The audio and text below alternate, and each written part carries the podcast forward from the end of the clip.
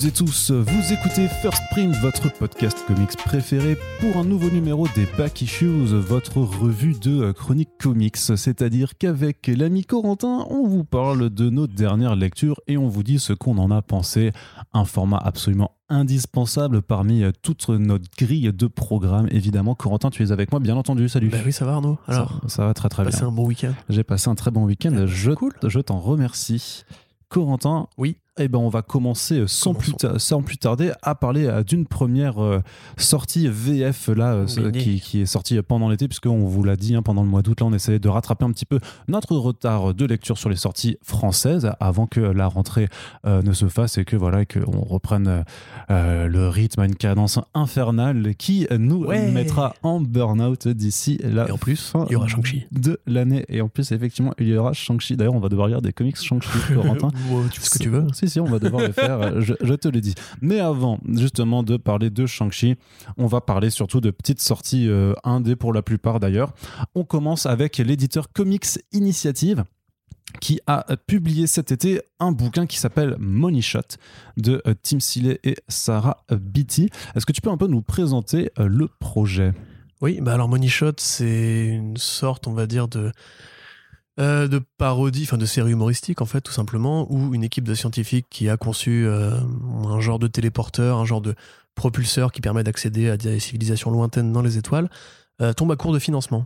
Et évidemment, comme ce sont des humains, ils se disent comment chercher de l'argent, et bien simplement on va vendre du porno avec des aliens. Donc l'équipe de scientifiques, donc il y a différentes spécialités, va deviser un appareil qui permettra de filmer des scènes de sexe dans l'espace, s'équiper euh, en combinaison moulante et partir euh, faire des galipettes avec les extraterrestres.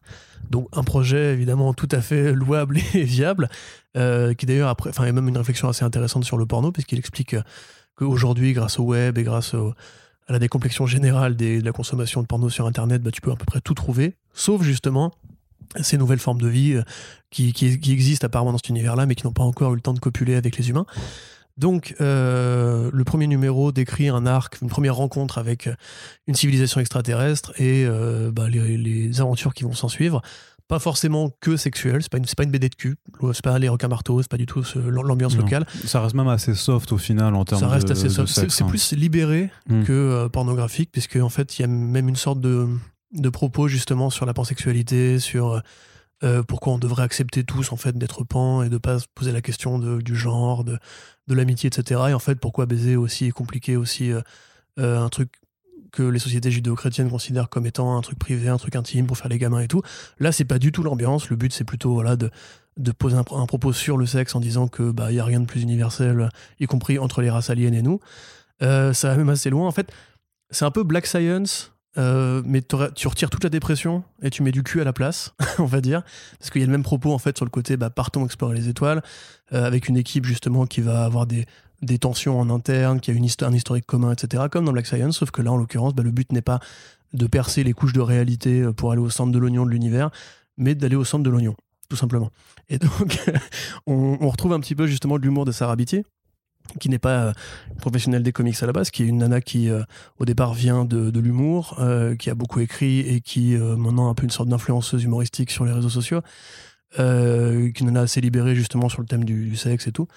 Donc, qui s'associe avec Tim Seeley, qui, lui, pour le coup, je pense, fournit plus la, matière, on va dire, comics, vraiment la séquentialité, euh, la construction scénaristique, parce que ça ressemble beaucoup à ce que tu peux trouver en mainstream ailleurs. hein. Je pense que lui, c'est vrai que je pense que lui, son étape, c'est vraiment d'écrire vraiment le script en tant que tel, c'est-à-dire vraiment de faire case 1, case 2, case 3 et, ce genre de séquence, alors que bah, clairement, ils ont travaillé par contre le scénario et les échanges, surtout parce que tu retrouves, et, donc c'est c'est relatif, en plus, c'est plutôt bien, bien, bien traduit euh, chez, chez Comics Initiative, mais c'est vrai que quand tu suis un petit peu euh, la personne bon, sur ses réseaux sociaux et que tu vois un peu les vannes qu'elle lâche, clairement, tu les retrouves aussi dans les dialogues parce que c'est assez. euh, bah, c'est un peu punchy quoi. Clairement elle, elle mâche jamais ses mots. Et puis c'est toujours de l'humour un peu euh, c'est un petit peu comment dire euh, ouais c'est un petit un petit peu acide euh, en, en fait.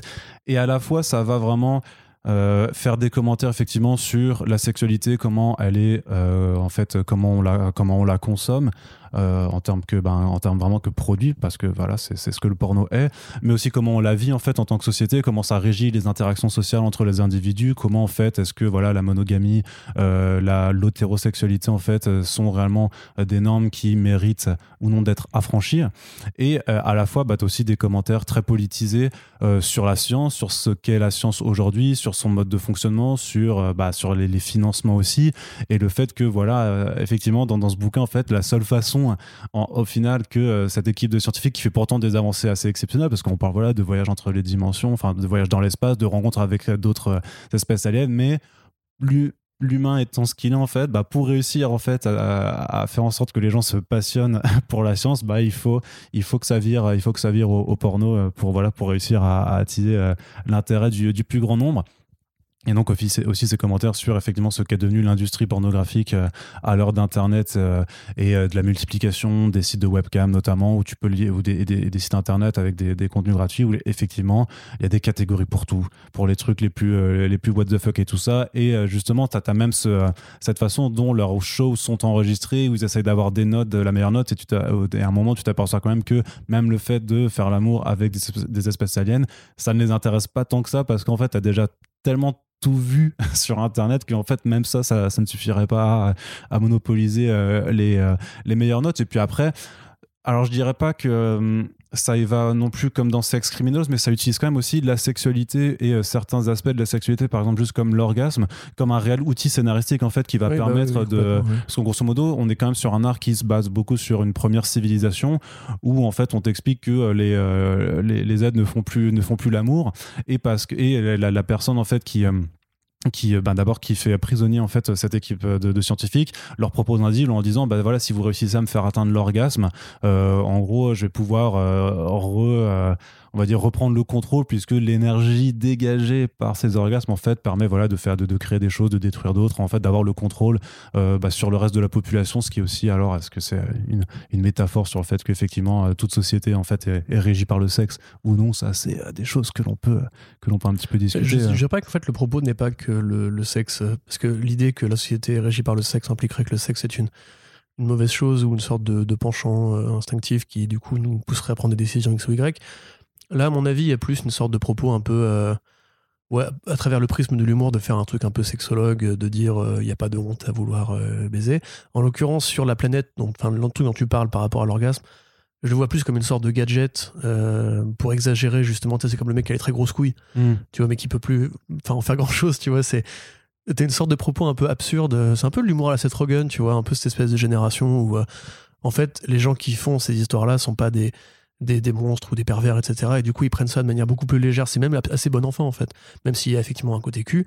Euh, du coup, faites, faites de lire ça à vos gosses, hein, faites, ce que vous voulez. Non, il y, a quand même quelques, euh, y a quelques paires de seins, quelques zizi qui se baladent quand même. Ouais, c'est ça. Hein. Mais tu vois, c'est plus une série un peu sex positive, en fait. Euh, ouais, complètement. T'as qu'à voir, en fait, il y a un moment donné dans l'histoire où, bah, vu qu'ils vont tous aller faire du porno dans l'espace, la capitaine de, de l'équipe dit il faut qu'on couche tous les uns avec les autres, parce que c'est juste logique, on va être amené à se voir dans l'intimité, etc. Et qu'on va être amené à faire des partous avec des extraterrestres. Donc, euh, autant qu'on mette ça en dehors du tapis. T'as euh, son ex qui lui dit euh, Bah non, je vais pas coucher avec machin, c'est un mec. Et elle lui répond Mais ferme ta gueule, c'est bon, on s'en fout de l'homophobie. Pourquoi est-ce que t'es encore hétéro en 2020 Il y a vraiment ce côté un petit peu genre Mais kiffez votre vie sexuelle, etc. Et c'est effectivement un truc que Sarah Beatty, en tant qu'individu, justement, fait un promeut un peu sur les réseaux sociaux. On n'a pas dit c'est Rebecca Isaacs euh, au, dessin. Effectivement, il y a un petit côté Sex Criminals dans le fait que justement c'est quand même assez cartoon euh, et pas du tout réaliste, pas du tout graveleux, pas du tout pornographique en fait. C'est vraiment une série d'aventures qui se trouvent euh, présenter des personnages qui font euh, des galipettes. Mais à part ça, il n'y a pas de. tu vois, c'est pas une BD érotique comme le serait celle de Mirka Andolfo. Alors que pourtant, tu retrouves un peu un trait à la Mirka Andolfo quand même dans le, dans le dessin bah, de bah, Isaacs. Et en plus, Mirka Andolfo. et Silly ont travaillé avec Andolfo sur Superman Crush et Lobo. Tout à fait, ouais, ça c'est enfin c'est leur projet. D'ailleurs, ça arrive bientôt à l'heure où on enregistre ce podcast, euh, à voir si effectivement c'est une, rencontre un peu entre les deux. Mais Mirka Andolfo, de toute façon, avait signé des couvertures un peu plus sexy justement pour l'édition en VO, et il y avait euh, Comics Initiative qui avait proposé une, une couverture comme ça qu'ils avaient appelée euh, Too Hot for You. En fait, ils mettent la jaquette de l'édition normale et en dessous, tu dévoiles effectivement bah, la couverture un petit peu plus sexy, mais sans non plus être complètement. Enfin voilà, c'est pas du niveau de. On n'est pas dans la sexualité façon faceless, tu vois. Oui, c'est ce que j'allais dire. Voilà. Mais en tout cas, c'est cool. Et effectivement, entre Faceless, bon, qui est un truc très très différent, hein, c'est la vraie BD érotique pour le coup, ou même ce que fait en général Maria, Maria Yovette, il faut dire apparemment, pas Lovette, Maria Yobette, ou justement ceux qui ont aimé Sex Criminals, il y a quand même une sorte de flux de BD qui traite enfin de la question sexuelle, qui a un, vrai manque dans les arts contemporains en général, parce que on considère que la BD c'est encore un truc pour enfants parce que euh, encore une fois on sort de 2000 ans d'éducation judéo-chrétienne qui nous ont appris que c'était juste pour faire les gamins et tout. Donc euh, moi je trouve ça assez frais. Euh, j'ai vraiment bien kiffé le projet. c'est plutôt bien écrit quand tu dis judéo-chrétienne mais dans toutes les religions hein, grosso modo le sexe c'est juste là pour faire des gamins non? Il y a peut-être plus de trucs du côté des cultures un peu indiennes ou mmh. tu vois par là. Bon, effectivement généralement la religion est assez l'ennemi de autre, chose, autre chose que, de la procréation. Mais bref, grosso modo, tout ça pour dire que si effectivement vous avez, vous avez aimé Sex Criminals, ça va moins loin. Hein. Pour l'instant, c'est pas encore hmm. un truc aussi compliqué et, parfait que Sex Criminals qui va beaucoup plus loin que juste le cul. Euh, mais tel quel, voilà, je dis, si vous avez aimé si vous êtes à l'intersection des fans de euh, Black Science et de, euh, de Sex Criminals, bah, ça peut peut-être vous, vous parler. donc c'est un titre qui a été publié en VO chez Vote Comics et euh, bah voilà qui, qui, continue de venir petit à petit euh, s'immiscer euh, chez les, chez les éditeurs français. Donc voilà à terme, à terme de publication plus ou moins éparse. Donc ça fait je trouve que c'est aussi cool de, de voir cet éditeur continuer de s'implanter plus ou moins parce que bah, c'est vrai qu'ils ont quand même des, des, propositions assez, assez qualitatives de façon assez générale. On l'a vu avec The Savage forcément. The Plot, c'est quand même pas mal aussi dans le horrifique. Là, on est quand même dans une autre direction, justement, parce qu'il y, y, a pas mal de titres d'horreur en général chez eux. Mais là, on est vraiment effectivement donc dans, euh, dans de l'aventure, euh, dans la comédie un petit peu érotique. Mais, mais je trouve que même l'aspect science-fiction, euh, avec voilà l'univers qui est bâti, cette civilisation extraterrestre, les, recherches de design et tout ça. Il y a quand même aussi quelque chose en plus par, par rapport à ça qui fait que bah, que c'est un mélange des genres assez foisonnant. Alors je dirais pas que ça va plaire à tout le monde, c'est peut-être un peu difficile à vendre. Enfin, j'imagine que bah, pour le vendre, il faut peut-être plus axer justement sur le fait que eh, c'est une BD avec du cul, mais vous allez, voir, on se marre bien, plutôt que sur le côté purement aventure, science-fiction et euh, exploration scientifique. Mais je sais pas, parce que, euh, bon, à parté, là récemment avec Océan, on a commencé la série euh, Star Trek Lower Decks. Après, Star Trek, c'est un univers qui justement est beaucoup plus ouvert que beaucoup d'univers de fiction par rapport à, au genre, la sexualité, etc., et qui était déjà très en avance à l'époque et qui continue à l'être aujourd'hui. Mais c'est une série comique à la Rick and Morty. Pareil, Rick and Morty, il y a du cul et, et on porte pas de jugement quand Rick euh, fait qu'on un cheval, enfin une femme cheval, par exemple. Euh, rattraper la saison 5 euh, si c'est pas encore fait. je pense qu'on est aujourd'hui prêt justement à ce côté un peu cartoon science-fiction et qui intègre justement des trucs qui nous manquent. Peut-être limite, je verrais bien un dessin animé Money Shot à terme. À mon avis, en plus, Betty, elle a des contacts à Hollywood puisqu'elle est actrice et qu'elle écrit aussi.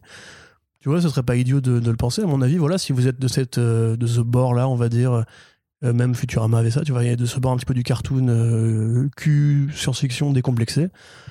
À mon avis, il n'y a pas de meilleur moment justement pour que ça sorte. Si c'était sorti dans les années 80-90, ça aurait sûrement été plus graveleux ou plus plus pervers ou plus tu vois concupissant, plus extreme. Ouais, ou même des, parce que pareil, là, on, l'a pas dit, mais dans les, il y a différents personnages féminins dans l'équipe euh, qui représentent différents, euh, différentes couleurs de peau, différentes corpulences. Personne n'est dessiné comme une bombasse atomique. ouais, c'est ça, ouais. Ça reste assez réaliste, euh, enfin, en termes de proportion, moi, je veux dire. Et c'est pas du tout justement un truc qu'on pourrait imaginer euh, fait par un, un, mec à la carténiste, tu vois, qui aurait probablement été beaucoup plus loin en termes de trucs Trash, ouais. ou quoi, tu vois. Donc là, franchement, non, moi, je pense que honnêtement, même bah, c'est pas une BD que pour les mecs, tu vois, limite. En plus, c'est écrit ah non, bah non, non, et par une nana, mais voilà, il y a peut-être moyen de se marrer euh, si vous êtes justement fan de, ces nouvelles bizarreries du, du présent. Très bien, Corentin. Écoute, ben donc c'est sorti chez Comics Initiative et c'est disponible pour 22 euros. N'hésitez pas à inviter l'équipe créative en France euh, pour ouais, l'interview. C'est ça. Ouais, clairement on aura des questions à leur poser. Ensuite, on va continuer. Alors, alors on est dans, dans, dans, dans l'humour et dans l'érotisme. Là, on va faire quelques segments aussi jeunesse parce qu'il y a pas mal de, titres jeunesse qui sont, qui sont parus chez nos éditeurs français euh, préférés euh, au cours de l'été. Donc, la première que j'ai envie euh, d'aborder, c'est Snapdragon. Corentin, est-ce que tu peux nous en parler un petit peu? Oui, bien sûr. Alors, c'est une BD jeunesse qui a été éditée en France. Chez Kinaï Édition. Chez Kinaï Édition. Et c'est vachement bien et ça coûte 24,90€. C'est-à-dire que voilà, vous reconnaissez. Voilà, tu me demandes si tu as autre chose. Hein, non, non, mais vous connaissez le, naturel, euh, le naturel de, de Corentin dès lors que l'on parle de euh, bande dessinée jeunesse.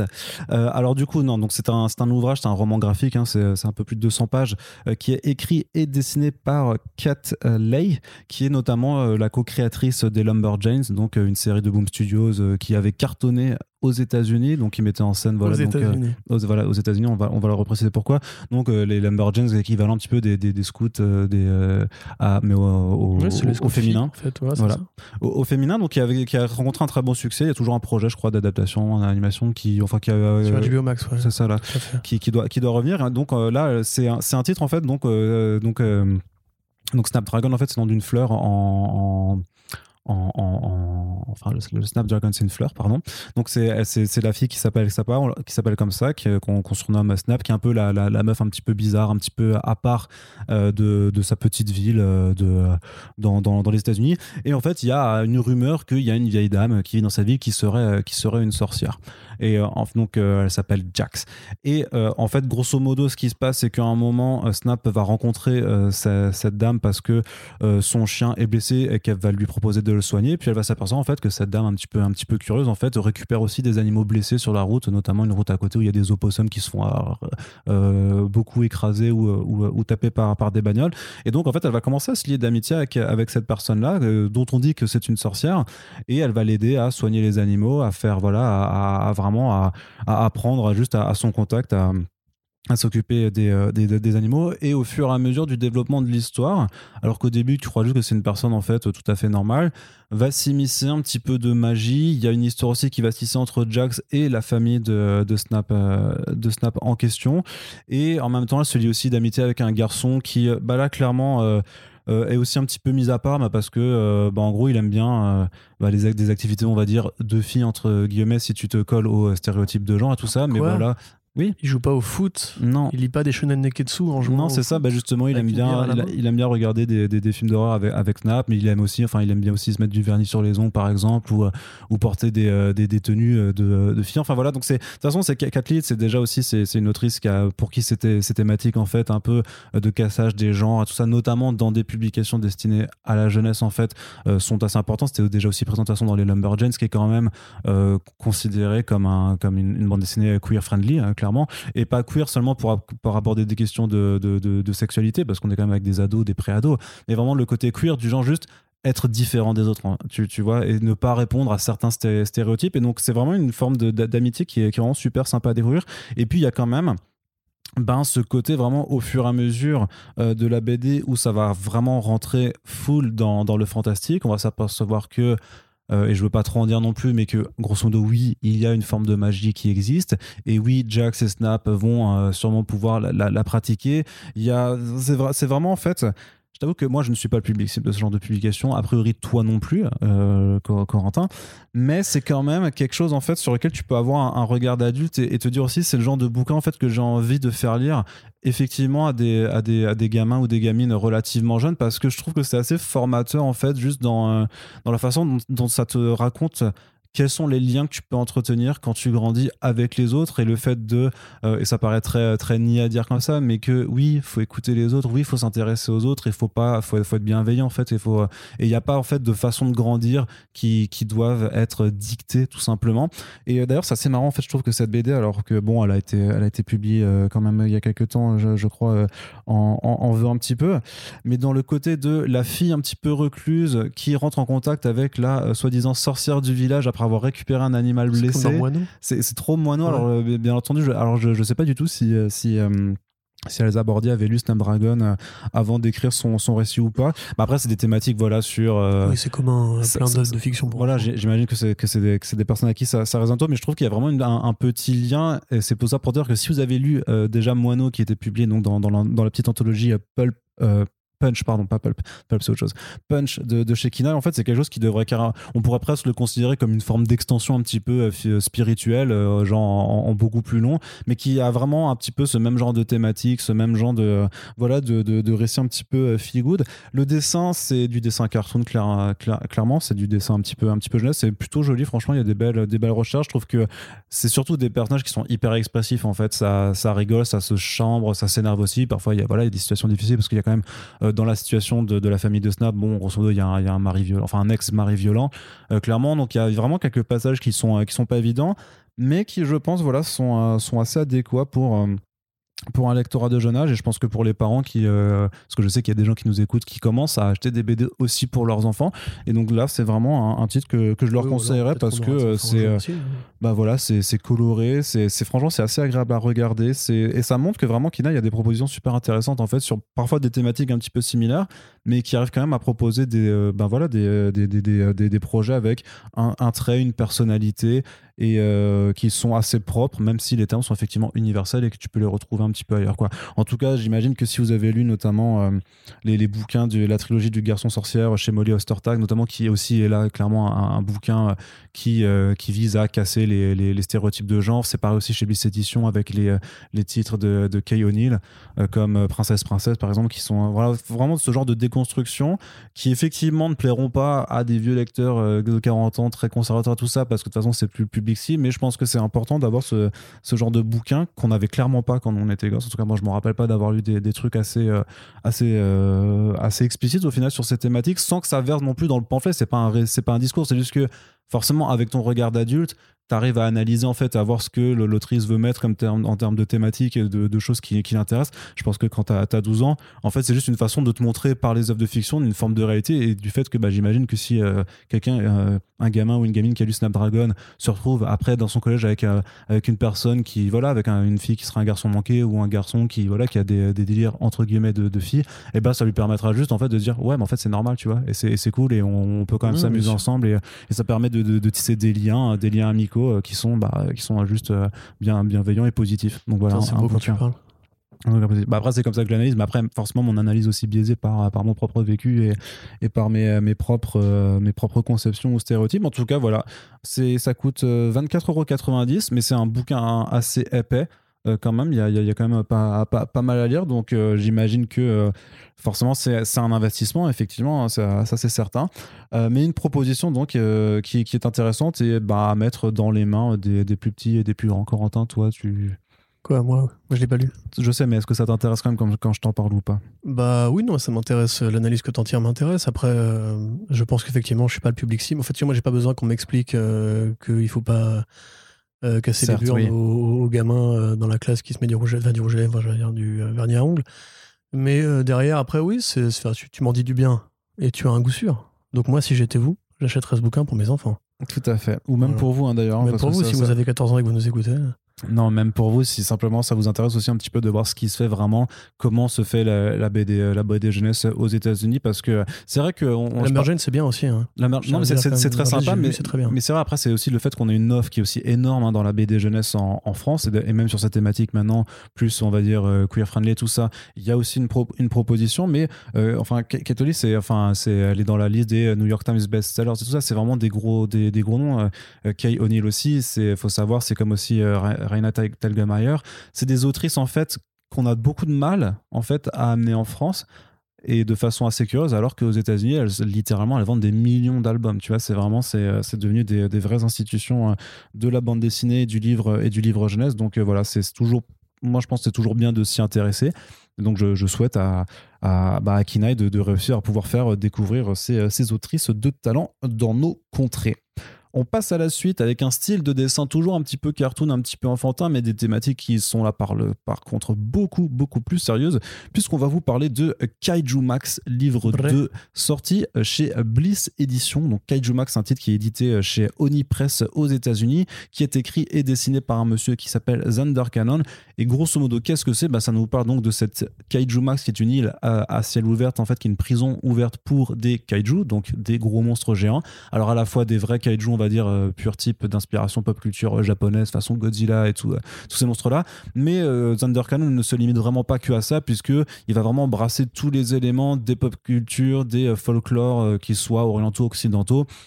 Euh, de, ça va de, euh, des, des folklores Volcan hallucinogène. euh, de- ouais, c'est ça, des, des montagnes maudites, ça, c'est avec des, des robots, des mechas. mm, euh, créature du lac noir géante aussi, à un moment donné. Voilà, et même, en fait, même simplement des, euh, des sortes un petit peu de, de, de contes et légendes, même de, tu sais, de, de, de, de la Nouvelle-Amérique, façon Mm. euh, euh, The Witch et ce genre de choses-là, créatures de la crique du diable et tout Ah, ça. bah, littéralement The Witch, oui. Il y a pas. Mm. Et, et, sauf qu'on va les mettre quand même à une taille, à une taille plus grande.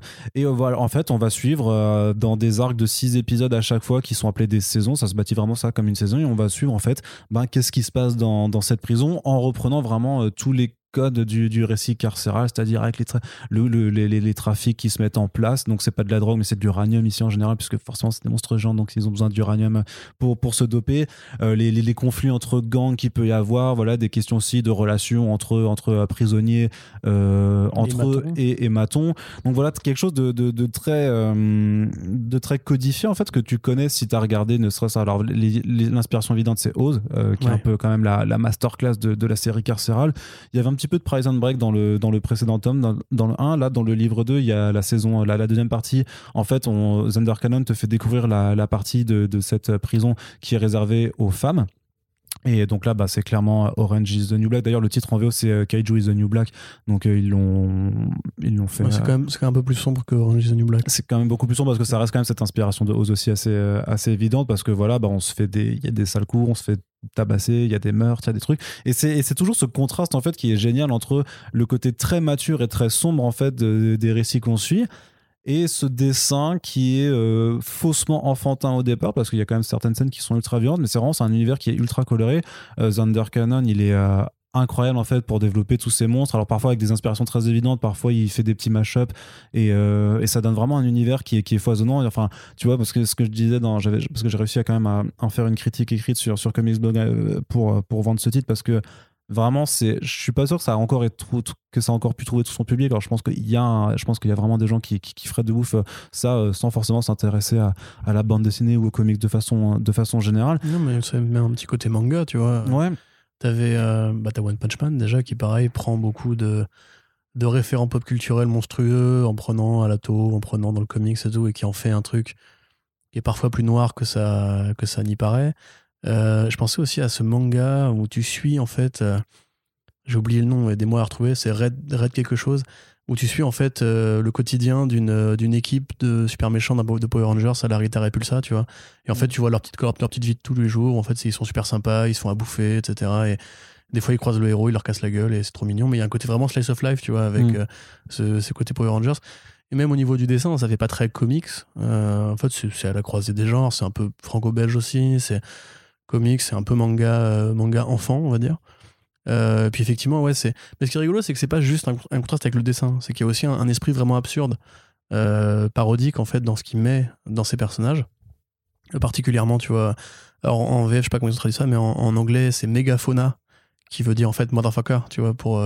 c'est une sorte de, de juron qui se lance entre eux t'as vraiment des référents par rapport à l'histoire en fait entre guillemets du cinéma de de Kaiju avec des ah, j'ai fait ci j'ai fait ça tu dis ah mais ça en fait c'est vraiment un truc qu'il a pris là et là etc dans l'édition VO aussi il nourrit la postface de chaque numéro en écrivant sur dans les films de monstres qu'il a vus, telle inspiration qu'il a pris là, là et là. C'est une bonne partie des bonus qui se retrouvent dans l'édition, ou en tout cas à la fin, clairement, il détaille en fait tous les personnages et il dit à chaque fois où est-ce qu'il allait les chercher et tout ça. clairement. Donc, euh, et puis voilà, il y a vraiment aussi effectivement ce côté, bah, ils prennent de l'uranium pour se droguer.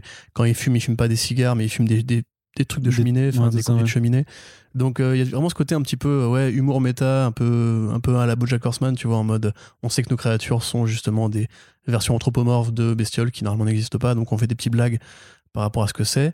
Mais derrière, il va casser systématiquement cette dynamique-là avec des scénarios qui, qui vont très vite dans le pessimisme, très vite dans la vraie série carcérale et effectivement, c'est presque une sorte d'adaptation de, de Oz, en fait, avec, euh, avec des monstres géants, à tel point que tu as vraiment donc, le personnage de. C'est David, je crois, la, la, chèvre. C'est la, la, ouais, la, la, la, créature de le bouc.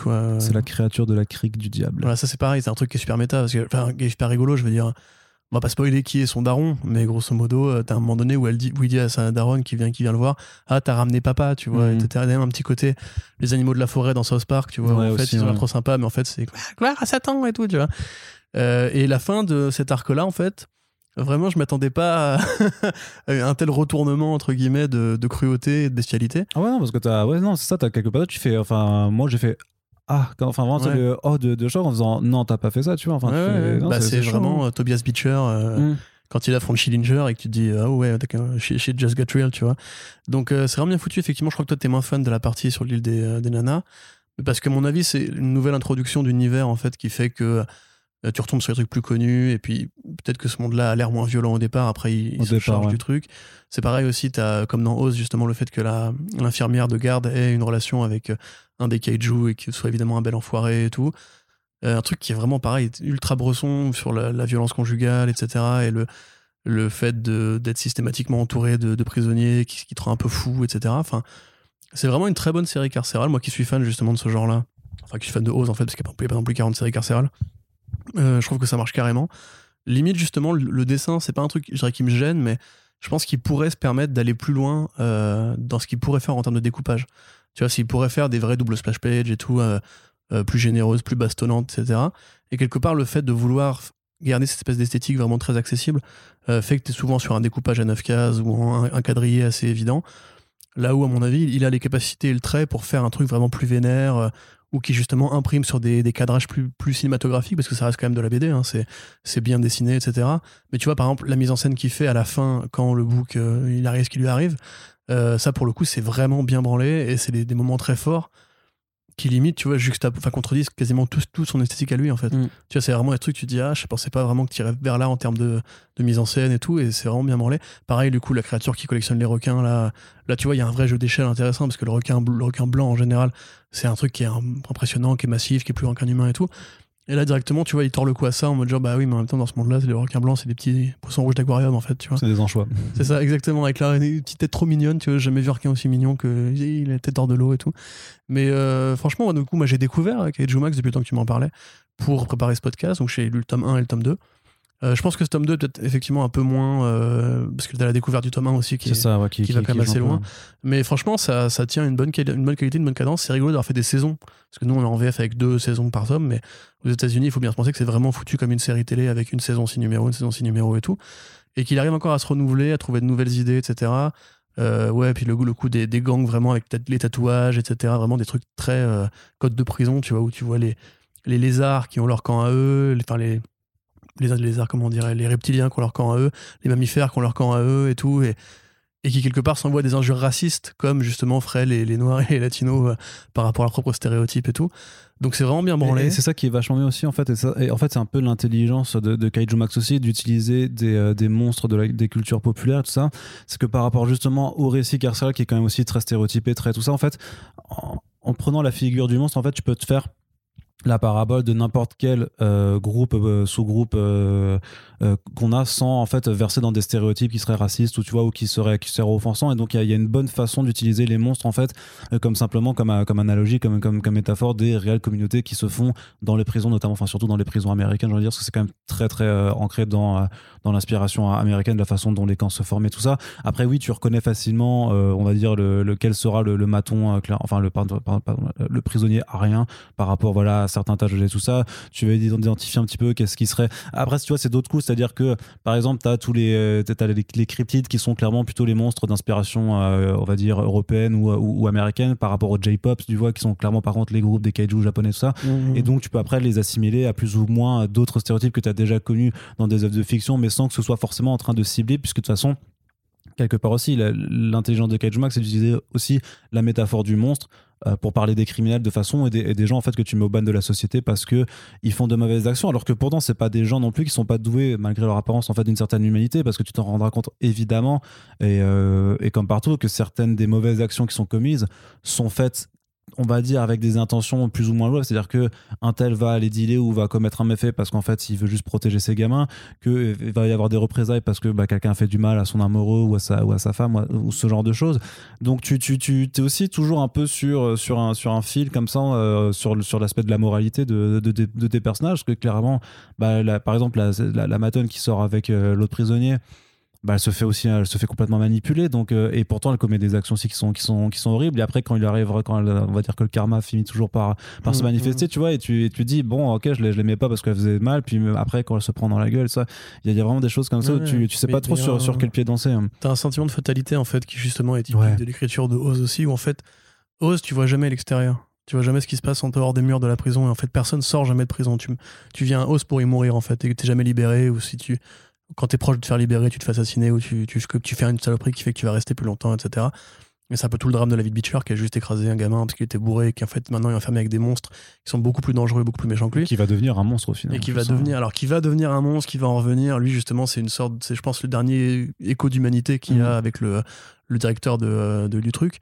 Mais que là, pour le coup, c'est pareil. Tu vois, l'infirmière, tu sens qu'en fait, justement, comme elle est piégée dans cet environnement, son seul destin, en fait, c'est d'y rester et juste de mm. changer de quartier, en fait. Tu vois, parce que une fois que tu, que tu rentres là-dedans, tu rentres et tu, soit tu meurs, soit tu, tu finis par devenir un dollar aussi, quoi. Mm.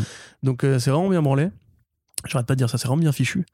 Euh, c'est effectivement de la bonne BD euh, carcérale et une bonne parodie méta. C'est vraiment ouais, une sorte de croisement entre le bestiaire de One Punch Man, l'écriture absurde d'animaux anthropomorphes à la Bojack Horseman, et vraiment Oz. Ce qui, moi, me fait très plaisir parce qu'effectivement, je pense qu'on manque un petit peu justement de projets qui rappellent l'horreur des prisons et, et la vraie vie, en fait, des, des prisonniers. C'est un truc qui est vachement fantasmé, qui a souvent été mis en scène, euh, mais de manière toujours un peu exagérée ou bien, ouais, ça, enfin, littéralement fantasmé, en fait, en mode on imagine que c'est la jungle et tout. Euh, Orange is the New Black, à l'inverse, tu vois, c'est une série qui est beaucoup plus. Euh, enfin, il y, y, a de la violence, hein, il y a des, y a des gangs, il y a des, des, trucs, etc. Mais c'est quand même. C'est une série comique qui est beaucoup plus légère et quelque part d'ailleurs qui montre bien les extérieurs de, de, la prison tu vois c'est pas du tout le même esprit euh, même tu vois il y a des saisons des, saisons t'as l'impression qu'elles sont en camp de vacances tu vois enfin c'est c'est vachement plus euh, léger que là pour le coup il, il cède pas au côté la prison pour femmes ça va forcément être euh, justement le camp de vacances et d'avoir justement cette partie négative j'allais dire cette partie féminine dans l'imagerie du monstre géant c'est un truc quand même assez rare hein, mine de rien mmh. c'est généralement des mecs hein, les enfin les mecs ils ont une imagerie qui fait plus agressive masculine euh, que là, pour le coup, ouais, c'est même assez social, etc. Enfin, c'est vraiment. Euh, c'est de la bonne BD. simplement, j'ai envie, de, j'ai envie de, dire ça. Puis vraiment, même dans la deuxième partie, l'idée de reprendre. Euh, en fait, d'avoir vraiment une construction d'un des personnages qui est clairement inspiré de la mythologie Lovecraftienne, donc avec un, crâne de, chèvre, en fait, vraiment en, guise de, visage, parce que grosso modo, ça reprend un peu l'idée de. c'est je crois que c'est Shub Nigurat dans, dans le mythe Lovecraftien, qui est la, la chèvre aux mille sabots, un truc comme ça, et du coup, qui reprend vraiment un petit peu cette masse informe mais avec quand même un, crâne de chef pour adapter pour vraiment d'où ça vient. Et puis euh, bah voilà. Et puis la façon dont elle réussit à corrompre un peu les esprits. Enfin je trouve ça assez assez démoniaque. Tu vois il y a vraiment plein de petites idées comme ça qui font euh, et, qui si jamais tu connais pas si jamais parce que bien sûr tout le monde n'a pas n'a pas euh, vertu à être un grand fan de monstres et, et de kaiju depuis sa plus tendre enfance comme comme l'ami Corentin. Mais voilà ce qui est vraiment chouette c'est que dans les post c'était déjà le cas pour le premier tome et donc pour le deuxième aussi, euh, chez, chez Edition, c'est que les bonus sont inclus et que si jamais tu connais pas, de toute façon, Zender t'explique vraiment ses inspirations et ses choix. Et ça te permet limite après de redécouvrir aussi cet univers, te dire ah ouais, euh, effectivement ça vient de là et tout ça. Et puis forcément de dire bon, bah si ça vient de ça, bah, je vais aller regarder en fait euh, l'autre œuvre de, laquelle c'est tiré. Donc c'est aussi un, bah, formidable, une formidable façon en fait bah, juste aussi d'approfondir ses connaissances euh, sans forcément par un livre d'arrêt d'essai euh, certes aussi très intéressant mais là du coup tu as une autre approche aussi pour parfaire ta culture euh, de, de oui c'est ça. Et honnêtement c'est vrai que je suis d'accord avec toi. Je pense que ce bouquin là bah, du coup en le découvrant et malgré ton forcing répété depuis quelques années je trouve c'est un peu dommage que ce soit aussi confidentiel entre guillemets parce que en France, on a une culture de fans de kaiju, puisqu'on a une culture qui est très nippophile. Ça a été, ça a été aux euh, Eisner. Hein, ça, alors, je sais plus si ça a été nommé ou si ça a gagné des Eisner, mais en tout cas, ça, a été au moins nommé. Oui, ça, je me souviens, tout à fait. Mais tu vois, typiquement, voilà, moi j'ai plein de potes qui sont des fans de monstres géants, qui sont des fans de manga. Et encore une fois, c'est un comics qui est peut-être très perméable pour les fans de manga parce que c'est un univers qui, au départ, quand même dérive du Japon et qui a ce côté euh, dessin qui est beaucoup moins dans le muscle, beaucoup moins dans le réalisme que les comics euh, ont tendance à représenter. Euh, honnêtement, je sais pas si vous avez un pote fan de Kaiju, si vous-même, euh, je sais pas, vous emmenez un, pote voir le dernier Godzilla pourri de Legendary et qui dit putain c'était mieux avant les trucs de Kaiju, bah offrez-lui peut-être ça. Franchement, à mon avis, il y a peut-être que le bouche à oreille qui pourrait justement me mm. permettre de développer ce truc-là. Je sais pas, je pense aussi à Yerim par exemple qui est un gros fan de Oz. on est tous un peu fans de Oz, ceux qui ont vu Oz sont fans de Oz. Là, euh, c'est pas exactement le même niveau d'écriture parce que Oz c'est beaucoup plus euh, réel. Tu vois, tu as toujours le monologue d'intro où il t'explique les chiffres sur les prisons, la mort, les philosophies, la philosophie, etc. De, la série. Mais quand même, euh, c'est vraiment une. Moi, je, je trouve pas d'équivalent, euh, ni mainstream, ni franco-belge, sur justement ce genre de proposition. Il y a sûrement des, des, des mangas carcéraux, mais je ne connais pas. Donc franchement, n'hésitez pas à mettre les mains dedans. Ouais, c'est vrai que c'est assez unique. Et puis un dernier point aussi, ce que j'adore, c'est vrai que, vrai que tu as dit que sur le découpage, ça pourrait être un peu plus, mais je trouve qu'il a quand même une bonne façon de jouer sur les plans en fait et de faire vivre deux genres de dialogues dans une même scène en, jouant constamment en fait sur, sur, sur les échanges où d'abord tu as tes personnages au premier plan qui sont en train de parler, puis en fait il va t'inciter à aller regarder ce qui se passe derrière avec euh, le dialogue. Et euh, ça me rappelle un peu de toute façon ce que faisait aussi quand même Azzarello et, et Risso sur 100 euh, Bullets en fait, où clairement il y avait toujours des choses qui se passaient dans l'arrière-plan qui devenaient au final le sujet central pour, pour revenir en arrière c'est quand même une bah, une force de narration qui, je trouve, a aussi vachement son intérêt. Et après, ce qui est, ce qui est bien, voilà, c'est l'édition française. c'est des bouquins en très très grand format. Donc les planches respirent et quelque part, enfin, c'est bien aussi d'avoir un bouquin géant pour justement une histoire qui fait intervenir des monstres géants. Donc forcément, ça, mm. Mais honnêtement, vu notre culture, s'il était rangé au rayon manga et que Zander Cannon écrivait sous un pseudonyme, je sais pas. Non, ça c'est il y a que Sibis Sebulski qui fait ça de toute façon. Tu peux pas adapter Zander Cannon en plus en japonais parce que ce sera juste Zander Cannon donc ça n'a pas d'intérêt. Mais franchement, je pense que justement si c'était un produit manga, il aurait déjà trouvé son public en fait. Mm. Et c'est là qu'à mon avis, on tape contre la limite du format comics, c'est qu'en fait ce genre de bouquin là, moi, je connais plein de vrais geekos qui, justement, adorent les bizarreries euh, tarées à la One Punch Man. Ou, euh, ça fait plein de fois que je Parce que pour moi, il est, vraiment très pertinent. C'est que dans One Punch Man, tu vois, au début, il affronte son homme crabe, il lui arrache l'œil avec un truc vraiment très, très crustacé. T'as des monstres géants, t'as les hommes cafards qui vivent, qui vivent en dessous de la terre, etc. t'as vraiment, et puis le bestiaire marin, c'est le roi de la mer qui sort de l'eau. C'est vraiment, en fait, le même imaginaire qui prend des créatures totalement ridicules, euh, qui pioche dans une culture pop de série B et qui en fait un truc relativement sérieux, qui sert un propos et tout. Donc à mon avis, c'est vraiment juste le problème, c'est que c'est rangé en comics, mais sinon, il y aura plein de gens qui seraient super intéressés. Voilà. Et Donc, une petite série animée, ce serait pas de, ah, de, ouf, hein. c'est clair. Donc ça coûte 35 euros le tome, et il y aura trois tomes en tout, donc c'est pas non plus, voilà, c'est pas un investissement. Voilà, il y, a, il y, a, eu deux tomes en deux ans. Donc le premier c'était en 2019, on a un deuxième tome qui est sorti à l'été 2021, et euh, bah, le, prochain arrivera sûrement, bah, je sais pas si ce sera en 2022, peut-être plus en 2023. Donc sur le sur l'investissement par rapport à l'échelle, c'est c'est quand même très très light. C'est mmh. des très bons moments de lecture, parce que c'est enfin, chargé aussi en dialogue, en et tout ça, donc euh, y a vous en avez euh, pour votre argent. Et puis voilà, donc c'est vraiment, enfin moi c'est vraiment un coup de cœur, vraiment Cage Max, ça fait depuis deux ans du coup que effectivement je t'ai fait du forcé, mais que je milite vraiment pour que plus de gens découvrent cette série. Donc on espère avoir réussi un petit peu à vous, à vous intéresser euh, là-dedans. C'est disponible dans tous les bons comic shops. Et on vous rappelle d'ailleurs que dans les back issues, dans les descriptions de nos podcasts sur le site et sur Ocha, il y a des liens pour faire des commandes directement chez nos amis de Comic Zone et ça nous euh, aide un petit peu au passage. Donc n'hésitez pas, faites leur confiance. C'est des libraires indépendants qui sont des gars sûrs, comme on dit dans le milieu. Donc vous pouvez soutenir à la fois le podcast et euh, un comic shop indépendant si vous passez par ces petits liens. Ensuite, on continue avec The Worst of Suicide Squad une anthologie publiée chez Urban Comics à l'occasion de la sortie du film The Suicide Squad de James Gunn. Alors, une, forcément, à chaque fois qu'il y a des, des films de super-héros, des adaptations de comics, souvent les éditeurs le font, en tout cas, bah, notamment Urban et Panini, vu que on parle de, très généralement de, de, DC et de Marvel, sortent des anthologies euh, voilà, pour, euh, pour faire découvrir les personnages aux gens qui, en sortant de ça, ces fameuses gens qui n'existent pas en fait dans la vraie vie, qui se disent Ah, j'ai vu un film, j'irais bien lire des comics après. non, si, ces gens existent, mais ils sont pas si nombreux que ça. C'est un peu la, la, le constat de, de la. bien, de la, bah, Je me demande s'il y a des BD qui sont aussi bien. Les mêmes personnages, ce serait bien ça, dis donc.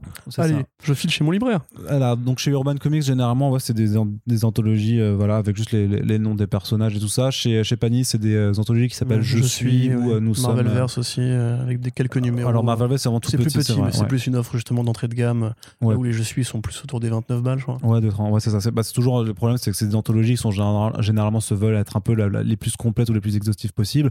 Et donc, forcément, ça, ça, ça a également un coût. Et alors, The Worst of Suicide Squad, ce qui est intéressant, c'est que ça a fait vraiment le choix éditorial d'aller trouver un numéro pour chacun des personnages qui sont présents, même les personnages les plus secondaires euh, et qui, grosso modo, euh, n'auront que 5 minutes de temps d'écran parce qu'ils se font schlass immédiatement. Mais voilà, il y a des histoires aussi. Il y, aura des histoires sur Javelin, il y aura des histoires sur euh, Weasel. Y voilà. Attends, j'ai même pas fait gaffe d'ailleurs. Est-ce qu'il y a Arm of Boy? Ah, peut-être. Ah, euh, TDK, peut-être, c'est peut-être TDK, c'est peut-être le seul qui. qui, qui, Parce que moi, vraiment, j'ai jamais lu de comics sur ce personnage-là. Je serais très intéressé de voir. Non, mais voilà. Et Tarek a inventé cette idée horrible. Donc, t'as as des. Euh, là, j'ai plus souvenir, mais je crois, je crois pas qu'il ait de, chapitres dédiés. Mais t'as as, vraiment quasiment des histoires sur, sur tout le monde. Ça va même aller rechercher, en fait, euh, juste l'une des uniques histoires sur Polka Dot Man, vraiment. ouais, bah, de Silver Age, le premier numéro de son apparition, effectivement. C'est ça ça, ça ça, reprend aussi des, des, comics qui ont déjà été un peu publiés par le, par le passé sur des versions un petit peu plus récentes, notamment bah, pour Harley Quinn qui effectivement mm. est, membre de la Suicide Squad depuis, euh, depuis le relaunch des... aussi. Ça, c'est un petit, un petit regret, c'est que Boomerang, c'est un numéro relativement récent, même si du coup, il explore vraiment les origines du personnage, donc c'est probablement le plus pertinent. Et voilà, et à côté de ça, ben pour Bloodsport, il y a le très bon choix de reprendre une histoire de la série Man of Steel de John Byrne. Donc déjà, on a du John Byrne, c'est toujours bien, mais qui est vraiment l'histoire dans laquelle euh, Bloodsport va blesser, va réussir à blesser Superman, ce qui en fait est, dit au détour d'une ligne de dialogue de Viola Davis dans le film.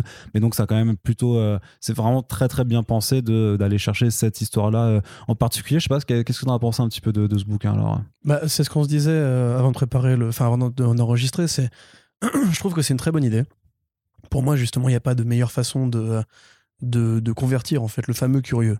Parce que du coup, là, tu prends toutes les époques du comics, tu prends tous les styles, Ah ouais, de, vrai, toutes les ouais, façons de faire des comics, et tu prends effectivement quelques grands auteurs qui se baladent par-ci par-là. Euh, Il y a des, des choix qui sont en plus assez logiques. Tu vois, moi, par exemple, quand j'ai vu le film, je savais pas qui était Javelin. Euh, je savais pas ce qu'était son pouvoir à part lancer un javelot ridicule. Et là, donc, il t'explique son pouvoir. Il est, même, il est même assez, enfin, il est relativement menaçant. Il pose des vrais problèmes à Green Lantern. Maintenant, euh, je me demande vraiment, en fait, bah, là, déjà, prenons les choses de l'ordre. La couverture, c'est la couverture donc du film. Ça, par exemple, moi, j'ai un problème, euh, je dirais déontologique avec ça. Parce que je pense que du coup, il fait plus la promo du film que de la BD sur cette squad en général, et qu'il aurait pas été idiot de prendre un artiste, même un artiste français, hein, je sais pas qui a, composé le bouquin, euh, pour justement reprendre l'affiche, mais lui donner une allure plus comics, tu vois. Euh, Parce que là, quelque part, ok, d'accord, ça va faire un produit d'appel. Il faut vraiment que les gens soient accrochés par l'histoire qui sont dedans. Le problème étant que tout ne se vaut pas, parce qu'évidemment, il y a des personnages qui n'ont pas eu de bonnes histoires, hein, c'est aussi con que ça. Euh, l'histoire sur le Peacemaker, je la trouve pas forcément bien choisie, parce que, bon, déjà, ce Peacemaker-là, c'est pas exactement le Peacemaker de John Cena. Euh, c'est pas non plus euh, précisément le Peacemaker conventionnel euh, qu'on imagine, parce que c'est une histoire très particulière, dans laquelle il n'est pas le héros, c'est une histoire de vigilante, et qui est aussi éditée en VF à côté, euh, en solo. Donc Bah, ça, fait un c'est- peu redondance. Bah, euh, après, c'est clairement c'est le, c'est le produit d'appel. C'est comme la façon d'introduire le bouquin en mettant toutes les planches en fait de la mini-série Legends euh, qui concernent la, la création de la, de la Suicide Squad euh, de, de John Ostrander sont là aussi pour ensuite renvoyer vers les archives de la Suicide Squad qui est vraiment bah, voilà, le- la, la Ouais, collection tout à fait, dédiée à, à- à ce qui reste toujours cette, cette meilleure version de l'équipe. Mais à mon sens, ça aurait été peut-être plus intéressant soit d'aller chercher les vieux numéros Charlton, alors je sais pas s'ils ont les droits pour faire ça, soit de prendre le Peacemaker de la série Blue Beetle de 2006, dans lequel en fait c'était un biker musclé et assez expéditif qui ressemble quand même beaucoup plus et physiquement et en termes de caractère et d'esprit à celui de John Cena. Après, il c'est pas le héros de la série, hein, Oui. donc euh, c'est très compliqué. C'est peut-être du pinaillage du coup. Mais non, mais, tout- mais, mais là on fait un podcast pour pinailler. hein. Tout à fait, tout à fait. On est là pour décortiquer les bouquins, pas juste pour dire c'est bien ou c'est pas bien. Ah bon? Donc, euh, bah, c'est bien, mais c'est pas bien en même temps. Hmm. Mais voilà, après, moi, c'est vrai que c'est plus des critiques personnelles, je pense que parce que je suis pas un nouveau lecteur en fait. La SS de Rob Williams, on pouvait s'en passer. Pour Harley, il y avait pareil des meilleurs numéros à, à aller chercher parce que c'est un personnage qui a quand même eu droit à des vraies bonnes histoires occasionnelles. Euh, mais après, tu vois, c'est un petit peu comme les anthologies en général, comme les Batman Arkham aux États-Unis, tu sais, c'est. Pardon, ces bouquins qui sont édités. Bah, qui sont euh, été, euh, du coup, c'est maintenant, c'est euh, Batman Arkham aussi en France. En France aussi, ok, Bah, tu d'accord. sais, il y, a- il y a eu les volumes, là, il y a eu Double Face, euh, Pingouin et tout ça. Mais tu vois, par exemple, un exemple que je, que je cite souvent, c'est celui sur Killer Croc, tu vois, euh, que j'avais lu justement en tombant dessus euh, en VO, euh, où tu as tout l'arc d'introduction de Killer Croc, donc qui est génial, qui est bien écrit, qui est d'époque, Bronze Age, etc. C'est bien dessiné, c'est bien illustré. Et puis, comme Killer Croc n'a pas forcément eu droit en fait à tant ensuite d'arcs importants ou d'apparitions majeures, bah, tout le reste du bouquin, c'est un peu des numéros. ouais, c'est un peu de la production poubelle, soit où, où il est vraiment très secondaire. À part, je crois qu'il y a du Kelly Jones et Doug Munch qui est, qui est plutôt sympa, mais soit c'est vraiment genre, ah, il était là à tel moment, à telle époque, donc il faut le placer et tout, et tu reconnectes avec le présent. Et du coup, bah, il y a un trick qui est un peu euh, anormal. Alors là, encore une fois, je le répète, c'est intéressant d'avoir tous les styles de comics et toutes les époques. Par exemple, le numéro sur Polka, bah, ça te montre bien que c'était effectivement une idée à la con qu'ils ont eu à l'époque où je pense que Bob Kane fumait un petit peu trop euh, de trucs illicites. Euh, parce que franchement, le numéro, il te donne aucun élément de réponse. hein. C'est c'est qui Polka Dot Man C'est un mec qui a un costume avec des poids. C'est ça. Point. ouais. Il n'y a aucun truc. euh, Mais parce que c'était juste un délire, c'est ouais, c'est juste un délire, une, bizarre, une bizarrerie de cette époque. Ça se trouve, ils n'y ont même pas réfléchi. Ouais, euh, mais c'est clair, c'est clair. Et du coup, alors ça a le côté récompensant justement d'avoir une telle générosité dans, dans le roster. Ça a le côté aussi un peu frustrant de voir qu'en fait, t'as effectivement des personnages qui sont limite plus intéressants au cinéma.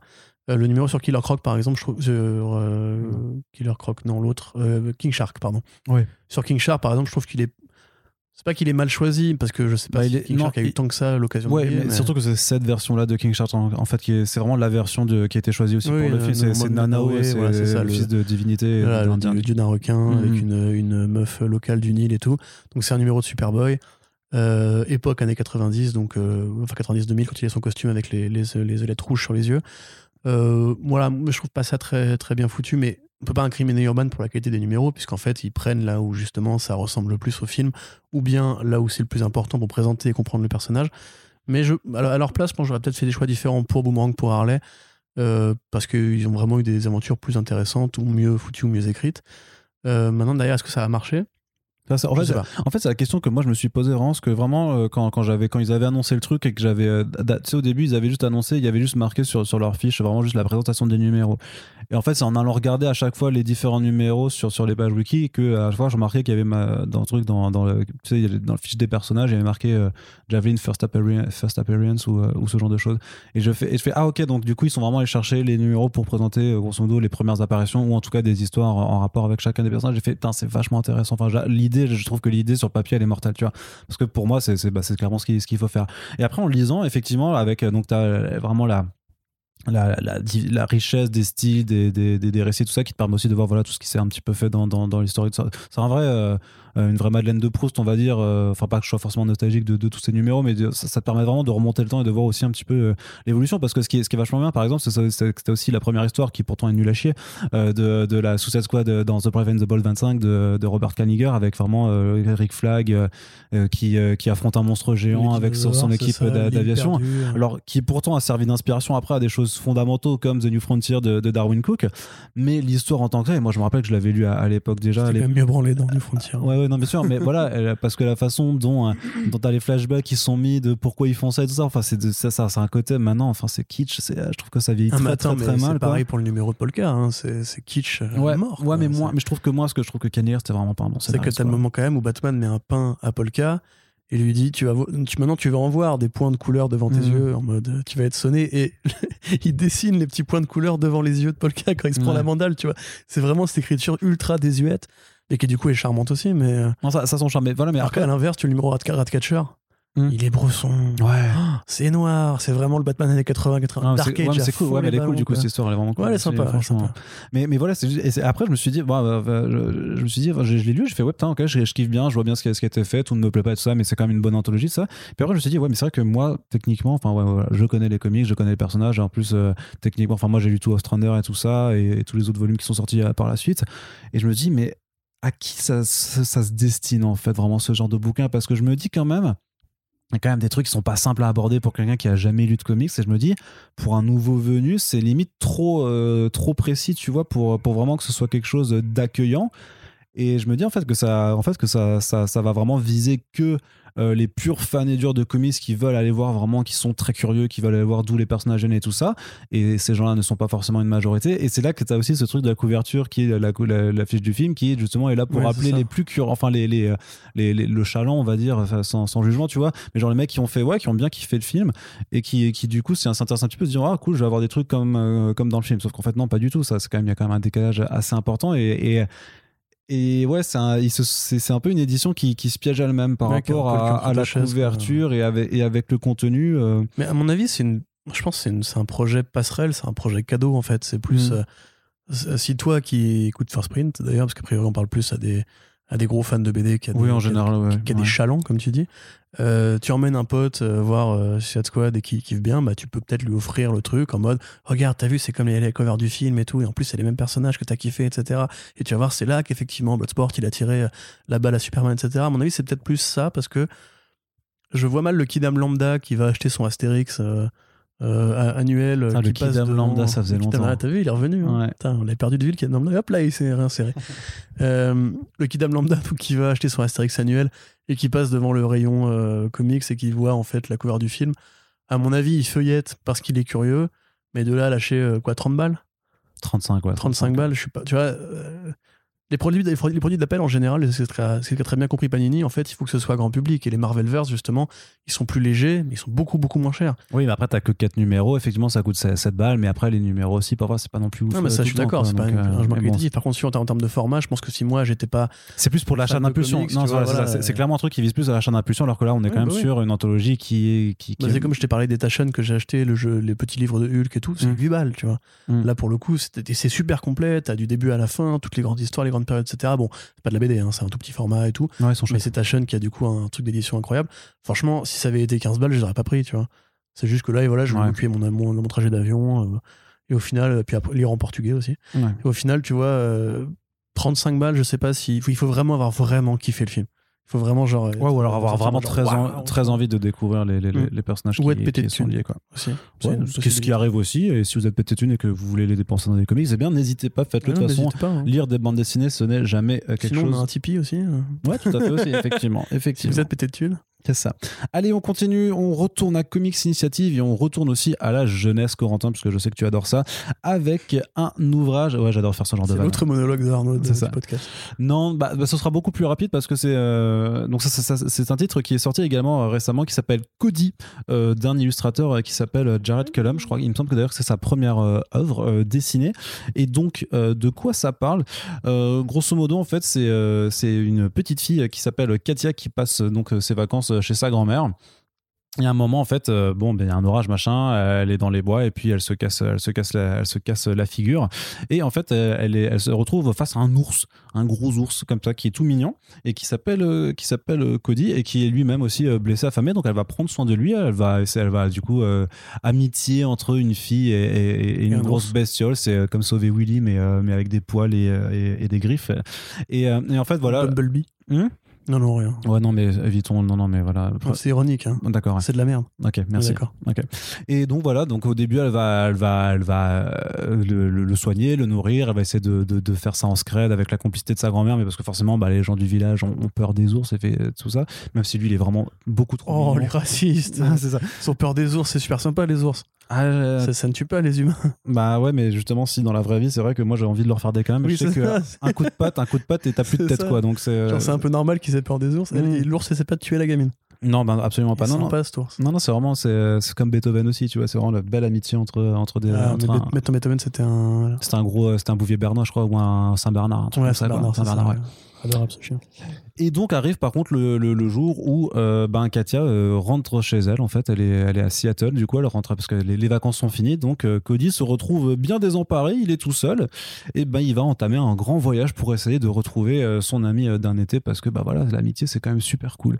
Donc euh, c'est vrai que par rapport à Snapdragon euh, qu'on abordait un petit peu avant ou à d'autres titres que, que je mentionnais avant de Molly Ostertag ou de, de O'Neill, on est vachement plus dans, le, dans un truc très premier degré et qui se destine vraiment encore aux plus jeunes que, euh, que le- les, titres précédemment évoqués parce que d'un point de vue euh, scénario et tout ça, c'est vraiment c'est, le, le, le béaba, voilà, de l'amitié entre un, un petit enfant et, un animal sauvage. Et euh, donc c'est, très mignon, il y a des péripéties et tu veux, oui, tu veux vraiment que Cody et Katia se retrouvent parce que voilà, c'est, ils sont, euh, voilà, bah, t'as envie qu'ils, soient amis. Katia, c'est aussi un peu, hein, voilà, une fille un petit peu, euh, enfin, c'est toujours le prototype de cet enfant un peu à l'écart et tout ça, un petit peu rêveuse, un petit peu dans, dans, dans, que personne ne prend au sérieux quand elle dit qu'elle s'est, liée d'amitié avec un ours, forcément, puisque c'est, quand même pas banal. Non, je veux pas être méchant, mais moi non plus, je l'aurais pas pris au sérieux, je pense. mais toi, je suis sûr que t'étais- le pire gamin à l'é- à l'école. Mais non, tu rigoles ou quoi toi, tu, faisais partie des. Moi, j'avais recueilli un loup et on était les meilleurs potes du monde. Ouais, bien sûr. Et, mais par contre, par contre, par contre, vraiment, euh, ce qui est ouf, par contre, c'est que c'est super beau. C'est Ouais, vraiment très, vrai. très, très beau. Donc, c'est appliqué en couleur directe et tout, euh, sur, sur des crayonnés. Donc, c'est euh, de l'aquarelle. Euh, c'est vraiment, c'est du dessin animé euh, façon Disney à l'ancienne, façon Bambi et tout ça, quoi. C'est vraiment très, très, très, très, très joli. En plus, c'est vraiment imprimé sur un papier qui fait honneur à ça, qui, qui est un papier assez épais, un, un peu mat, donc qui, qui rend vraiment très, très bien pour, pour ce genre de, de pâte artistique. C'est assez, c'est assez volumineux parce que ça fait quand même pas mal de, de, de planches. Mais par contre, vu qu'il n'y a pas beaucoup de dialogue, c'est vraiment, une histoire qui passe surtout et en priorité par le dessin, par les, euh, émotions de, ces personnages, par les décors aussi qui sont vraiment super, superbement euh, jolis. Donc j'imagine que ça, ça a quand même été un, travail de longue haleine. Et, et, donc voilà, enfin c'est juste que c'est un, un album qui est super super joli. Donc euh, c'est vrai que Michael Jérôme qui s'occupe de Comics Initiative le dit dans la préface que voilà il est tombé dessus, qu'il a eu un coup de cœur immédiat et franchement on peut largement comprendre euh, que, que voilà qu'il a eu envie de, de le ramener en France. Alors sans plus c'est une édition vraiment qui euh, avec un avec un je crois que c'est un ouais ça c'est un dos toilé euh, qu'on appelle ça. Donc voilà très très bel album cartonné de ça qui fait vraiment qui est vraiment très joli. C'est un très bel un très beau euh, livre objet. Et donc par contre, euh, enfin pas par contre, mais du coup ça, ça a aussi un coût voilà qui est de 25 euros, donc un peu comme Snapdragon. On est sur des ouvrages destinés à un, à un public assez jeune, mais qui clairement, euh, je pense, sera acheté par des parents qui veulent offrir ça euh, à, à leurs gamins. Mais par contre, c'est vrai que c'est une très très bonne façon de, de, de, de découvrir mmh. ce, ce pan aussi de la, de la BD jeunesse. Euh, parce que vraiment il y a un travail ouais, il y a un travail artistique derrière qui est, qui est vraiment ouf. Alors en plus tu as des bonus aussi à la fin sur les recherches un petit peu sur des, des, storyboards et tout ça qui montrent comment comment le dessinateur a évolué. Puis euh, bah, pour un premier album c'est assez ouf comme travail vraiment. Ouais, bah, c'est c'est vraiment super joli effectivement. Très expressif aussi dans le trait. Lourd c'est super expressif. Ouais il est trop bien. trop bonne bouille on dirait un peu balou. Et en fait, c'est un peu l'inverse de, de Mowgli, puisque en fait, normalement, Oui, c'est l'ours vrai, il y a aussi ça, c'est ça, c'est- c'est un le- enfant, et en fait, c'est un enfant qui recueille un ours.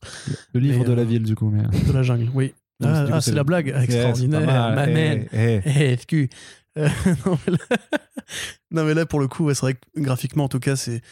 Effectivement, maintenant que tu dis le truc Disney, c'est vrai que je, je, je reconnecte un petit peu avec ce- cette imagerie. Ouais, c'est aussi Petit Jean, un petit peu dans le, le, le Robin des Bois de Disney. Euh, effectivement, l'ours a une bonne bouille. Effectivement, c'est mignon. Et effectivement, c'est coloré. Maintenant, effect- je pense quand même, moi, que c'est un peu trop gamin pour moi. Enfin, c'est, bref, c'est pas, ça veut pas dire grand chose, mais. Euh, par contre, oui, si on me l'avait offert quand j'étais petit, je pense que j'aurais kiffé.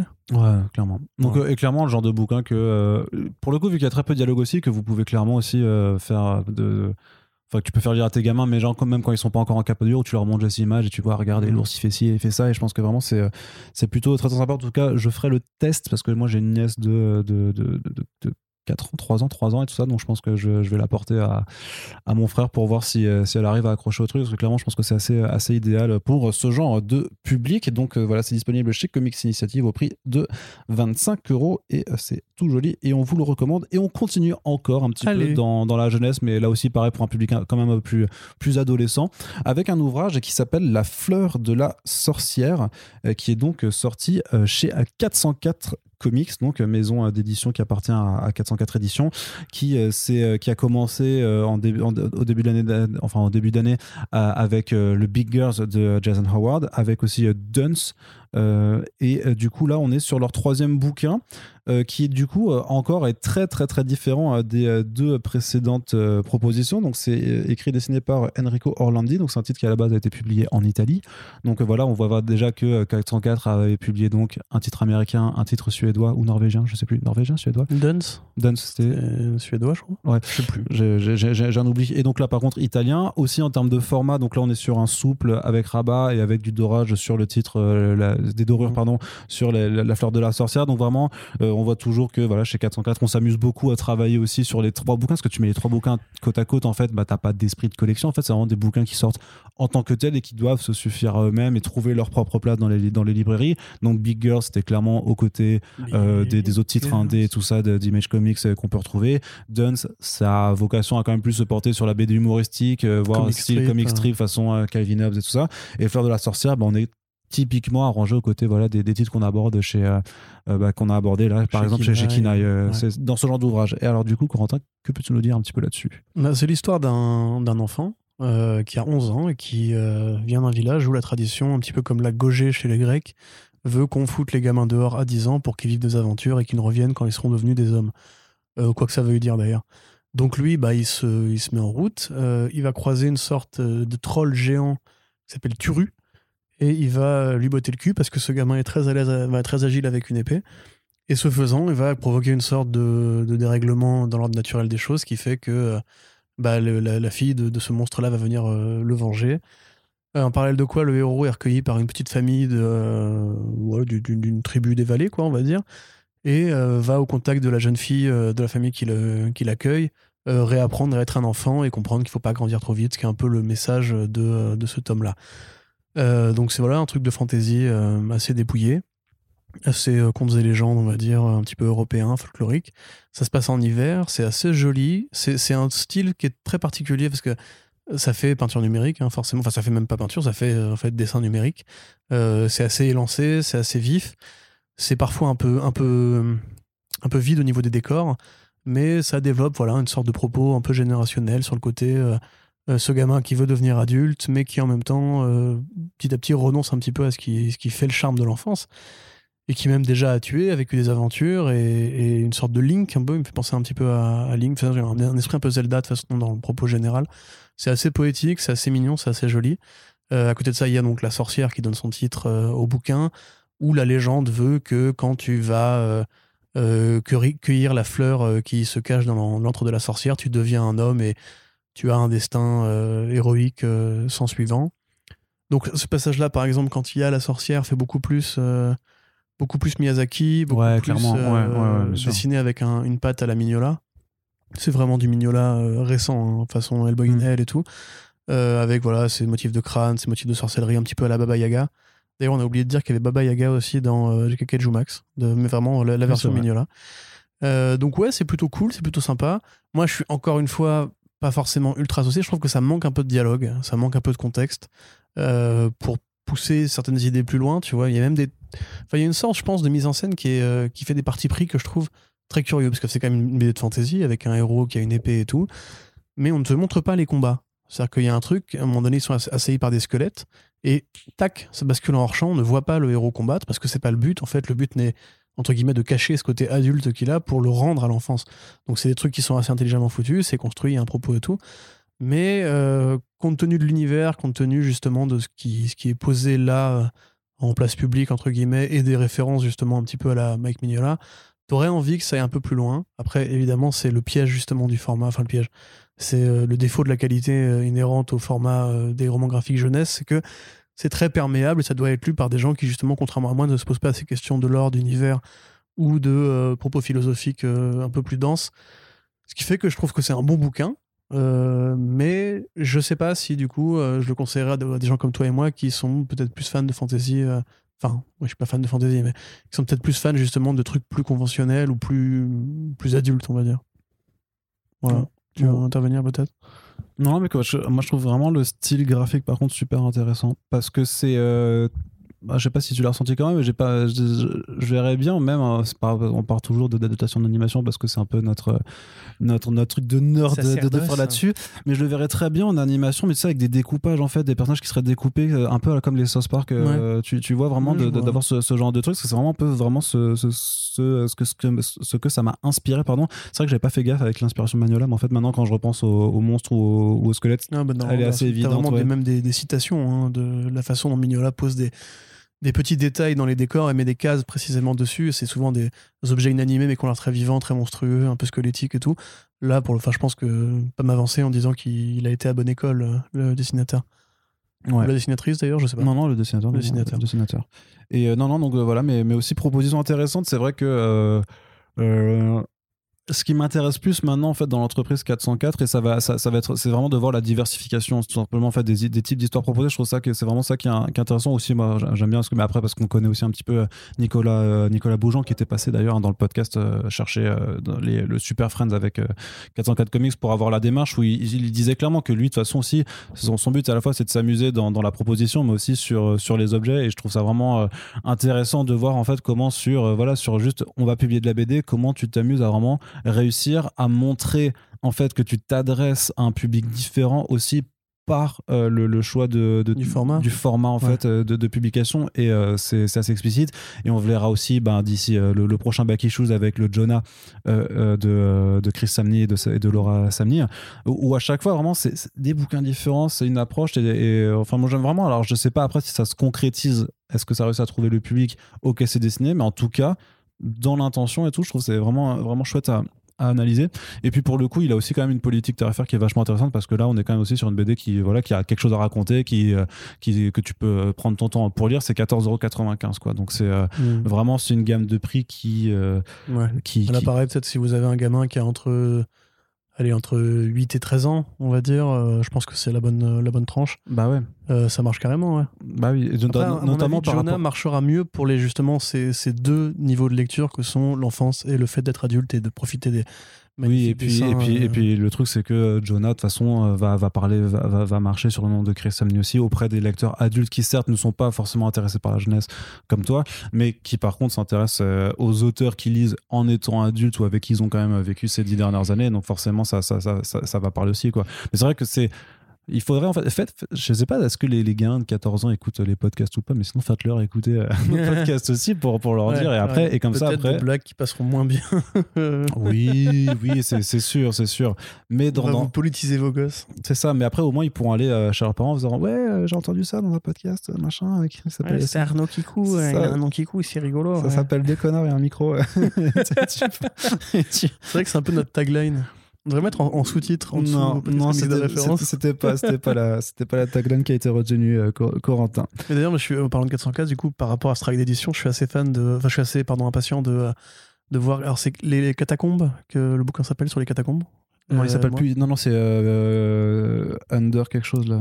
Ouais, bon, du coup, j'ai très hâte de voir ce projet-là. Big Under, je crois. Et aussi Tonal aussi, qui devrait arriver bientôt. Effectivement, il y a quand même une, une belle ligne assez fournie. Euh, là, l'attaque justement sur le comics, euh, le comics adolescent montre qu'il y a quand même une sorte de, d'exigence. C'est pas justement un truc qui serait trop gamin ou qui d'ailleurs, même s'il y a une sorcière, ne ressemble pas forcément à toutes les BD pour enfants que vous pouvez trouver et qui cherche quand même à produire un graphisme euh, assez unique, qui effectivement pose des, belles idées ici ou là. D'ailleurs, je me demande même si, parce qu'on sait que Beaujon est quand même très fan de Mignola, étonnamment, euh, si même lui, lui a pas retrouvé un, petit, un petit accent qui a peut-être Ah pu, oui, oui. pu lui plaire là-dedans. Ouais, clairement. Ouais, donc ça s'appelle Big Under Catacomb et ça sort en octobre prochain. Ouais, donc on- bah, j'ai grand hâte. Ouais, on en parlera aussi euh, très très prochainement puisque le temps file, le temps file et le temps file aussi dans ce podcast puisqu'on aborde déjà le septième Ah, bah oui, ouvrage c'est- de ce- effectivement de ce back issues et donc on va on va se dépêcher juste pour euh, parler de Peacemaker donc l'autre bouquin que Urban Comics a publié euh, pour accompagner euh, le, le film de Suicide Squad donc en reprenant donc une vieille mini-série qui était consacrée à ce personnage.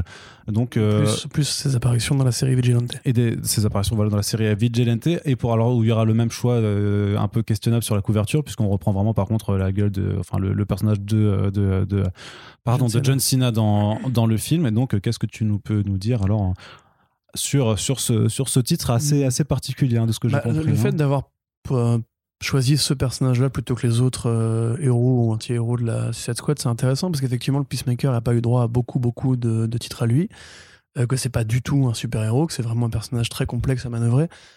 Et euh, quelque part, ça annonce peut-être aussi le fait que la série HBO Max arrive et qu'il faudra un petit peu plus en parler à ce moment-là. Mais grosso modo, le Peacemaker, il a un intérêt premier, c'est que euh, il a beaucoup évolué depuis qu'il a été inventé chez Charlton Comics, où au départ c'était voilà juste un mec euh, qui œuvrait pour la paix avec euh, des flingues, ce qui est toujours une sorte d'incohérence, et qui est cité explicitement. Là, il dit vraiment, je suis prêt à tuer pour la paix, comme dans le film. Mhm, C'est mhm. vraiment le gimmick qui est l'incohérence qui rend le truc euh, amusant, parce que justement, Paul Kuperberg, qui écrit à la fois Vigilante et la mini-série Peacemaker, euh, a choisi en fait de traiter cette incohérence-là au premier degré. C'est-à-dire qu'en grosso modo, non, c'est pas logique de tuer pour la paix. C'est pas logique que toi, justement, tu sois un, un- un militaire, enfin, il y a un super-héros commando qui œuvre pour la paix. Donc, si c'est pas logique, c'est qu'il y a un truc qui déconne.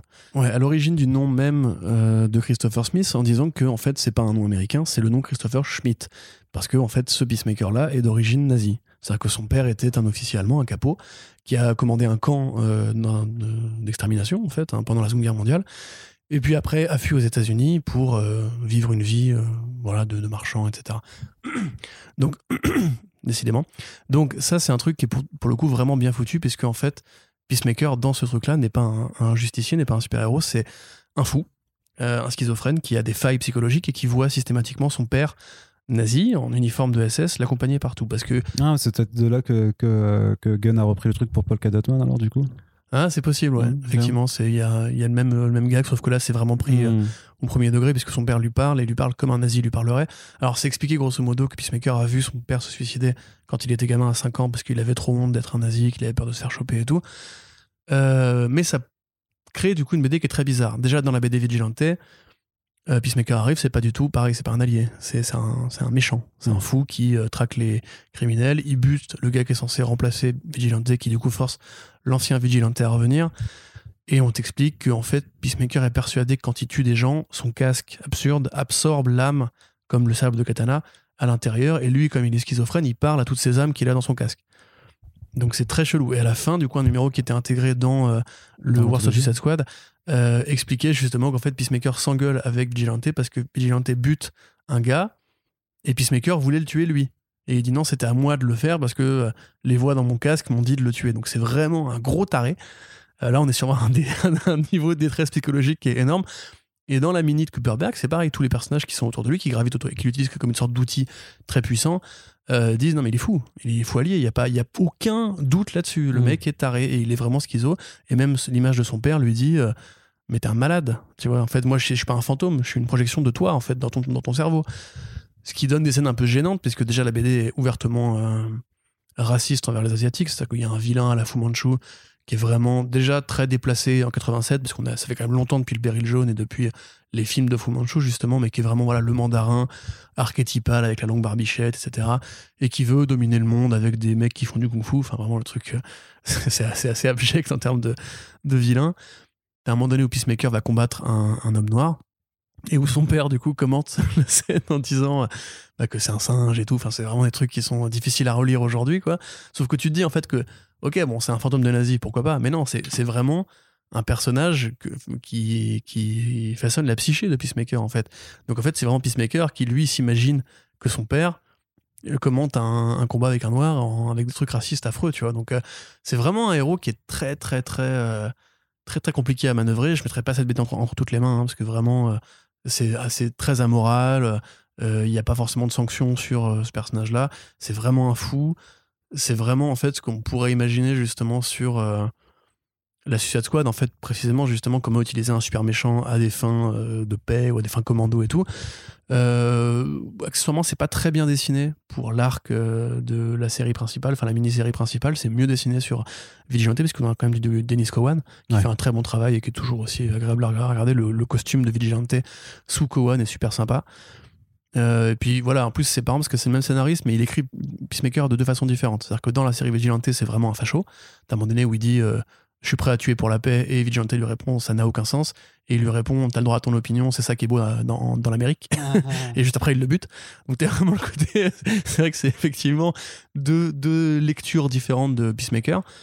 Mais voilà, moi je trouve que c'est quand même une BD super intéressante parce qu'elle pose un regard qui est très rare en fait sur justement ces justiciers autoproclamés, ces mecs qui, se disent prêts à buter pour le bien commun. Que là, pour le coup, on assume qu'en fait c'est un mensonge que en fait c'est des, millionnaires, des milliardaires et des commandos américains qui vont manipuler un gars qui se trouve être très fort avec une gâchette. Ils vont l'armer, ils vont l'équiper, ils vont le financer. Mais en fait, lui, c'est un fou dangereux. C'est un mec qui peut buter tout, enfin tuer tout et n'importe quoi juste parce que son père lui dit que c'est un faible et qu'il faut qu'il prouve que c'est pas vrai. Donc, euh, en termes de BD euh, schizo, on va dire que ça va quand même assez loin. C'est plutôt bien branlé. Faut vraiment que j'arrête de dire ça. C'est plutôt bien fichu. Euh, mais c'est vraiment très compliqué. Enfin, c'est très difficile d'accès. C'est vraiment pour moi un truc de chineur de l'essai comics qui, beaucoup moins que le challenge, justement, mm. euh, encore que le challenge qui a vu le Peacemaker faire ce qu'il fait dans le film peut se poser la question de pourquoi. Mm. Et en, cela, c'est quand même deux lectures différentes. C'est quand même plutôt cool d'avoir ce genre de truc, du coup, très. Euh, justement, encore plus niche niche. Là, voilà, c'est ça. Non, mais qui, qui, va vraiment aussi aller chercher des trucs euh, voilà, qu'on met pas souvent en avant. Et c'est bien d'avoir profité de l'occasion aussi pour pas se limiter à la seule anthologie et se dire bah vas-y on va aussi explorer euh, ce personnage. Alors certes parce qu'il va avoir une nouvelle exposition avec la, série de, euh, de, de, HBO Max mais ça, ça, ça permet aussi d'avoir du coup bah, des inédits aussi qui, euh, qui, sont mmh, chouettes hein, clairement. mais je pense, je pense qu'Urban ira chercher peut-être le Blue Beetle de de Rémi Reyes où il y a un Peacemaker qui est assez présent et qui encore une fois est beaucoup plus beaucoup plus lumineux enfin lumineux. Mmh. c'est peut-être pas le bon mot mais qui est plus normal en fait beaucoup moins schizophrène nazi, on va dire, euh, pour justement accompagner la série qui a priori devrait faire la rédemption de Peacemaker. Ah, tu crois? Bah, J'ai du mal à les voir faire le coup du papa nazi en uniforme, même si James Gunn a beaucoup d'humour là. T'as des trucs quand même qui sont compliqués à... Les photos de tournage le montrent quand même avec euh, beaucoup beaucoup de sang sur la gueule à John Cena, donc à mon avis, je, je, je, je, bah, suis, je suis pas sûr. Ce sera aussi noir, je sais pas. Moi, je pense pas que ça ira dans la rédemption du tout. Hein.